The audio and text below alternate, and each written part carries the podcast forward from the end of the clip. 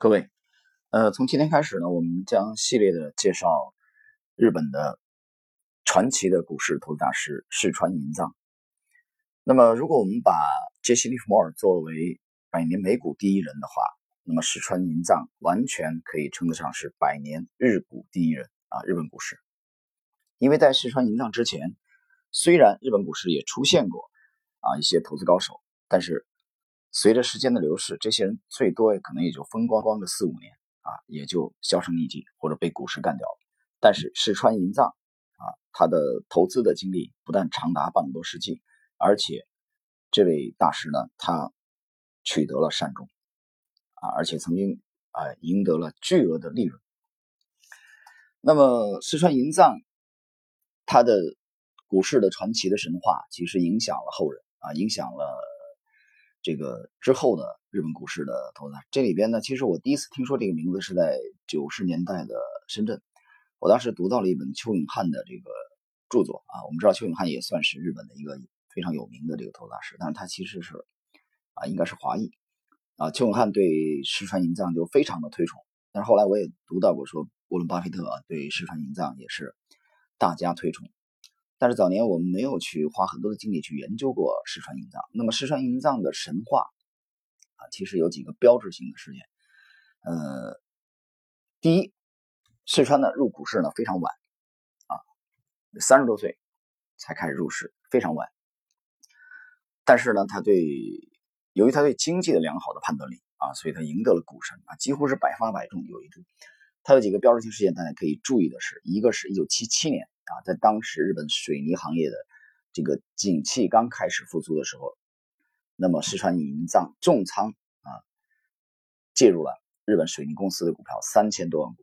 啊，这一笔投资最终让他盈利了超过三十多亿日元，这是一九七七年。那么，在一九七九年啊，在石川银藏的面临的是全球。这个铜的价格啊暴涨，那四川银藏呢持有大量的吃进铜和矿业的这个这个公司啊，它这个主要是这个跟铜相关联的两千两百多万股，结果它的股票市值一度高达了三百亿日元，但是它最终啊这个卖出的时机把握不好。啊，这个等于是做了一个过过山车啊，最终啊投入的这个三十亿日元的本金啊几乎差点都保不住。然后，一九八一年啊九月份，石川银藏他通过新闻啊得知了日本的这个呃灵溪这个矿山这一带发现了高品质的金矿。经过他认真的研究判断以后呢，石川认为这个金矿的实际的价值应该在两千五百亿日元以上啊。这个住有金属矿山公司的股票呢？应该会迅速的暴涨，所以他就不断的吃进，这是他手中的持股最终达到了五千多万股啊，已经占了住友金属矿山这个公司的发行股数的百分之十六。那么这一次，他这个避免了啊上一次铜和矿业的覆辙，他迅速的获利了结，稳赚了两百多亿日元，创造了日本股市的神话。但是世川呢，我们知道他其实家境呢实际上是非常贫寒的，他是一个典型的个人奋斗。啊，也是一个典型的屌丝逆袭的啊，经典的人生的啊这个故事啊，我觉得其实很值得许多呃投资者呢来借鉴。那么今天我们开篇呢，首先简单介绍一下石川银藏的这个早年的经历啊。石川银藏他一八九七年啊出生于日本的兵库县啊，这个一八九七年的话，七月二十八日，呃，这个如果按中国的农历来算，石川银藏是属鸡的。啊，属相。那么小学啊读了四年，后来就辍学了，然后就到这个日本的神户贸易商馆啊开始工作，而且后来这个在这个大连呃这个大阪北邦啊，他开始加入股市。然后呢，在四川呢非常的高寿啊，他在一九九二年啊才以九十五岁高龄谢世。啊，在当时那个年代，我觉得几乎也是个神话，活得非常长，寿命很长。这个人非常自律啊，大家后面会听到介绍。他是一个，我讲了是一个独立研究者啊，这一点我觉得为什么把他列为百年日股第一人啊？他和百年美股第一人的杰西·利弗尔有高度的相似性，在这方面独立的操作、独立的判断、独立的研究，而且他非常自律，这一点和杰西·利弗尔有很大很大的区别啊。四川银藏是不近女色的，他在早年其实他很偶然的研究过啊，他看到过一个医学报道，那么石川就认为，就人的正常的寿命啊，应该是能达到一百岁，但什么原因影响了？啊，就许多人可能活不到一百岁呢，他就找原因，找了原因以后，他发现有几个特点啊，一个是梅毒啊，那就是这个这个呃私生活的紊乱啊导致的梅毒，还有就是饮酒。啊，就是自律不强，所以从这天开始，从读到这个报道之后，石川就啊发誓，他要检点自己的这个这个呃生活。然后非常的自律，不近女女色啊，任何有这个喝饮酒的这种酒局啊，这这种聚会啊，他就快快速的这个上菜以后吃完他就走，啊，这是一个非常有个性的人。嗯，我这之前曾经讲过，这样的人其实不适合不适合生活在体制内啊。当官的话，这种人要被干掉的。那官场里怎么可以这样呢？对吧？官场里就是倒浆糊嘛，呃，可以没有观点，可以没有性格，但是不能没有笑容啊，不能没有这个附和，不能没有掌声。所以，石川银藏这样的人早晚决定了，他还是选择以以交易为生啊。那么，他的坚定的信念其实就是靠自己独立的啊。早年呢，其实石川呢做了几笔生意啊，也曾经一度盈利，但是啊，影响他的对他产生了巨大打击的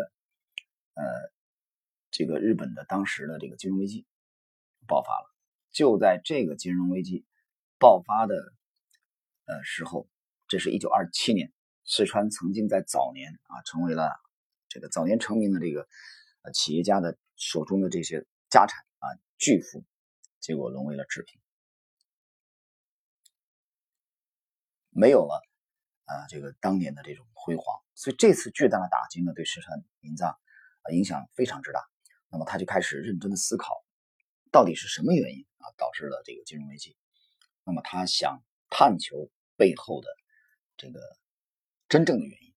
所以从这天开始，石川银藏就花了三年多的时间啊，把自己这个关进了图书馆，认真的。当时其实石川也只有三十一岁嘛，所以他准备花几年的时间把这个问题彻底搞清楚啊，再去付出赚钱也没关系。这样的话呢，石川有一位朋友啊，在日本京都的这个岚山开米店。其实到过日本的人应该都对京都不会陌生啊。其实我觉得日本其实最好的是京都和这个呃奈良啊，很多我们当年的这个这个他当当年的这些古建筑啊，我觉得其实只有在那里才能看到我们当年啊唐朝的部分的影子。那么京都岚山开开了一个这个大米的这个商店，所以呢，石川就把他的。老婆孩子啊，带到那边去住。他这个朋友特别热情，他知道石川已经破产了啊，没钱。他不但不要房租，而且免费的供给他一家啊这个吃饭。这样在这个京都岚山这三年啊，其实这个朋友是他一位贵人啊，非常贫困。石川每天一大早就开始出门到大阪的图书馆，他就这个开始搜集啊。读遍了这个当时与经济啊有关的财经这种书籍和资料，这里边他曾经读到过这个大山裕夫的《现代日本的政治道路》啊，这个还有和尚照的马克思主义讲座啊，包括吉野做造的《日本无产政府论》，他也彻底的去研究了世界各国几十年来的各种经济数据的统计，包括这个物价统计、景气指数、这个股价、消费等等等等。那么他在他的原先的预计当中，石川银藏认为他只要花一两年的时间啊，就可以弄出个头绪来。结果后来发现不行，结果就继续啊往图书馆去跑。可是这个期间，你知道他没有收入，他已经赤贫了。我们上面讲了啊，七年的这个金融危机以后，他家整个就实际上财财务状况崩掉啊，没收入。之前还是非常啊一度赚了钱，很风光。这种情况下，你连连续几年没有收入，你想想他怎么办？只只能典当。把家里东西当出去维持生活，后来呢就发展到向亲戚朋友借钱，呃，但是他非常幸运啊，他的夫人啊是一位非常的呃有胸怀遇事镇定的啊，有见识的女性啊，不是一般一般女的早跑了，那玩意儿还还能够你过吗？滚吧，直接就撒完大拉了。他呢就把家产呃变卖之后，他家财后来都被查封了嘛。但是呢，在这种情况下啊，他的夫人还可以不动声色的啊去弹那个三弦琴，啊，去安抚他的这个家人和孩子，无怨无悔的跟着四川。而且这个时候，他的夫人很坚定的告诉他的孩子，他说：“你爸爸现在虽然穷困潦倒，但是将来他一定会出人头地的。”啊，其实有时候我觉得这挺神奇啊，夫妻之间啊，他凭什么就这样？啊，这么坚定的认为石川一定可以出人头地，所以那我们知道这三年非常的苦啊，世川这个不断的在图书馆之间，我们他想从这个日本，比如说从日本的京都的岚山啊，到大阪的这个中之岛图书馆，它里面要转车啊，去搭这个新京阪线的这个电车啊，然后在天六车站下车以后，再换乘大阪呃市区市公司的这个电车到图书馆，但是他搭电车都没钱，你想一想啊。到什么程度了？已经一分钱都没有。但是呢，很有意思，他认识了这个新京版铁道的社长啊。那么利用这个机会，他向这个社长呢要了一张免费的乘车证啊。这样的话，他可以啊每天免费的啊去坐这个这个这个电车。这样的，但是晚上啊就比较惨，到冬天呢又冷又饿，没钱。在这种情况下，他自己还要再步行啊两公里半，没钱到什么程度？没钱到没钱吃中饭。图书馆你你得读书阅读嘛，那怎么办呢？到中午的时候呢，他就喝水，靠大量的喝水把他的胃给撑饱。大家想一想，这是多么凄惨的日子！一般人在这种情况下，其实早就被击垮了。那么。嗯，包括家人的啊，生活都非常非常拮据，在这种情况下坚持了大概三年啊左右的时间啊，三年左右的时间，就是其实我们啊作为外人都非常难以想象极度的贫困，但四川这个是一个非常有信仰的啊，这是一个我们觉得这是一个现在我们读书读读到这些故事啊，觉得特别的励志啊。有人说这个鸡汤，呃，其实我觉得他是一个非常有信仰的人啊，非常有有理想。也非常坚韧的这个男人，那这种情况下，四川继续的坚持啊，他把他白天学到的知识整理成笔记，一直工作到这个午夜才入睡。这样的生活持续了三年之后，他瘦了十公斤。但是他在分析经济的思路方面啊，有了这个提升。他认为经济的变动有一定的规律啊，就像大海的这个浪潮一般啊，它有波峰也有波谷。那么他就反省，一九二七年在日本这次金融危机当中导致他自己。倒闭的啊，大风暴只是经济变动当中的一个波谷而已。所以对市场的这个研究啊，这三年的时间把四川的判断力提升到了一个高度。在这种情况下啊，那么到一九三一年的年底的时候啊，当时的日本内阁叫全养义啊。其实如果熟悉那个呃当时的这个这个。中日两国的这个历史的时候，我们知道这个在那个年代啊，嗯，你应该对这个名字不会陌生的啊。全养印这个内阁上台了，上台以后呢，他就下令禁止日本的黄金出口。这种情况下，那么日本的这个行情啊，股市行情开始上涨啊。呃，这个时候世川呢，他就发现了啊，物价变动啊与股价的变动有一定的规律，所以他就考虑。要不要回这个这个企业界啊？继续当他的这个老板？他之前就做老板啊，只不过后来破产了而已。但是后来又一想，觉得重新创业这玩意儿太太麻烦啊，干脆去加入日本股市啊，来啊试试图啊来获取这个这个利益，改变自己的这个当前窘迫的这种命运。但是呢，世川呢，他是一个非常有头脑的。这个投资者，他认为当时日本散户的这些投资手法呢，特别低级啊，很幼稚，而且知识也很肤浅，他们只是看报纸消息来做买卖依据，所以他认为啊，面对这样投资大众的时候，他赢的几率是非常大的。但是很惨，我们刚才讲了，三年家家境赤贫啊，都已经靠典当，没钱啊，怎么投资股市了？还得养育孩子，他关键他还有四个孩子啊，这不是二胎，这四胎。公司倒闭三年了，这怎么弄？没钱。后来实在没办法了，他只能这个厚着脸皮向他夫人求助。他跟夫人讲，他说：“我想做股票，可是没本钱啊，你可不可以从哪儿去借一些钱来？多少啊都可以，拜托了。”那么，我们刚才讲过，三年以来，他的夫人已经不断的去典当自己家里的这个衣服啊，衣橱里边连他自己的衣服基本上都卖的差不多了啊。这种情况下，世川还让他去借钱。呃，从嫁给他之后，生了四个孩子，到这几年过赤贫，他的夫人呢一句怨言都没有。几天以后啊，他的夫人拿了这个七十日元。借来的七十日元递给世川，他说：“这是我所能借到的啊钱，没有办法再多了，拿去做你想做的事儿。”石川也没问啊，这钱从哪儿来的？他自己呢也闭口不谈。那当时呢，我们介绍当时的背景，日本的股票的买卖单位啊是十股，你要买卖十股的话，你必须得有两百日元的保证金。可是石川只有七十日元啊，这还差了一百三。那再向老婆借这玩意儿实在张不开口啊，太难了，这怎么办呢？他就想起来，在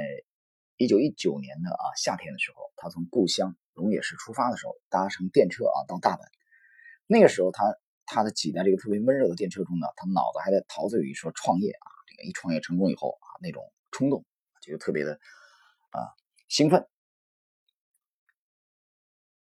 那怎么办呢？所以他就带着他借来的这个七十日元，到了金田陈腾的这个商店啊，他就拜访当时的大阪股票交易所的经纪人啊福田健一郎。由于福田的姐夫啊跟这个石川有渊源，福田姐夫过去一直是是这个呃向这个石川啊借钱，但是没还啊，他使这个岩体公司损失了数千万元，所以这也是导致他的公司破产的主要原因。所以呢，福田呢。是带到，把他这个这个啊弟弟带到这个石川那儿赔罪，所以他们从这个机会当中他们认识了。那么石川就想，这次啊他准备从股市东山再起的话，他想起了这个人，所以见到福田以后，石川把他这个口袋当中的七十日元放在桌子上，对他说：“他最低保证金要两百日元啊，但是我只有七十日元，怎么怎么行啊？”那么福田。在这种情况下没有办法，嗯，他跟他讲，他说那起码交个交一万吧，啊，就是日百日元，一百日元。但是石川说不行啊，不要说一半，多一日元我也凑不出来，那不够的部分你就帮我垫付吧。那么这种情况下啊没有办法，那么福田还是帮了这个石川，也就是从这次这次开始啊，石川银藏啊，日本后来的百年日股。日股第一人啊，开始了他的传奇般的股市投资的这个生涯。而这一年是公元一九三一年，石川银藏当年是三十四岁。大家想一想啊，三十四岁才入市啊，这是典型的啊，非常这个啊，我们觉得在一般人概念中是非常晚了，而且都是借的钱，借的这么点钱，这么惨。但是就在这种背景之下啊。日本股市诞生了一位啊，几乎是百发百中的传奇般的投资大师。好了，朋友们，这个关于石川银藏百年日股第一人的啊，他的啊传奇的这个投资生涯啊的，我们今天的第一部分内容呢就到这里啊，我们在下一集呢将继续介绍。